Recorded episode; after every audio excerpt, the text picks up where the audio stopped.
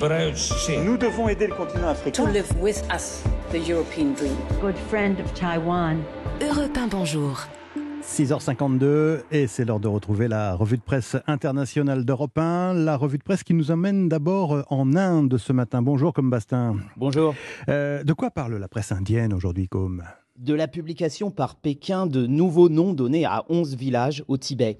Problème, explique The ces villages chinois se trouvent selon l'Inde sur son territoire, dans l'état de l'Arunachal Pradesh, dans l'Himalaya. Voilà depuis la guerre de 1962 que Pékin et New Delhi se disputent le tracé de leurs frontières sur le toit du monde. En 2020, des dizaines de soldats y ont trouvé la mort lors d'affrontements, rappelle NDTV, pas de quoi apparemment faire renoncer la Chine à ses prétentions territoriales. Le ministre des Affaires étrangères indien, cité par le Hindustan Times, a réagi avec force. Les tentatives d'attribuer des noms inventés à nos villes ne changent pas le fait qu'elles fassent partie inaliénable de l'Inde.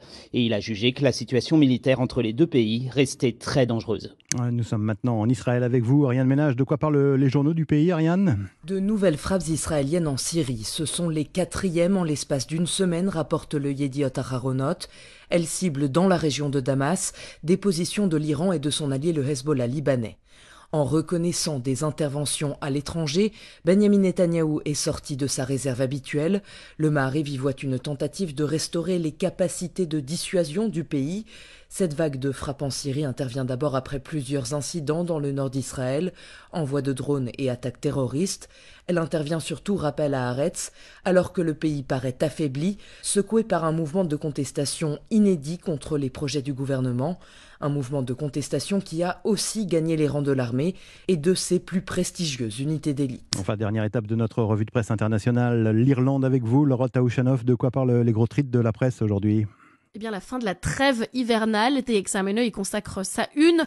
Elle inquiète les Irlandais qui se mettent à manifester et elle divise les responsables politiques. Certains réclament qu'on la prolonge pour éviter que des locataires ne se retrouvent à la rue en pleine crise du logement.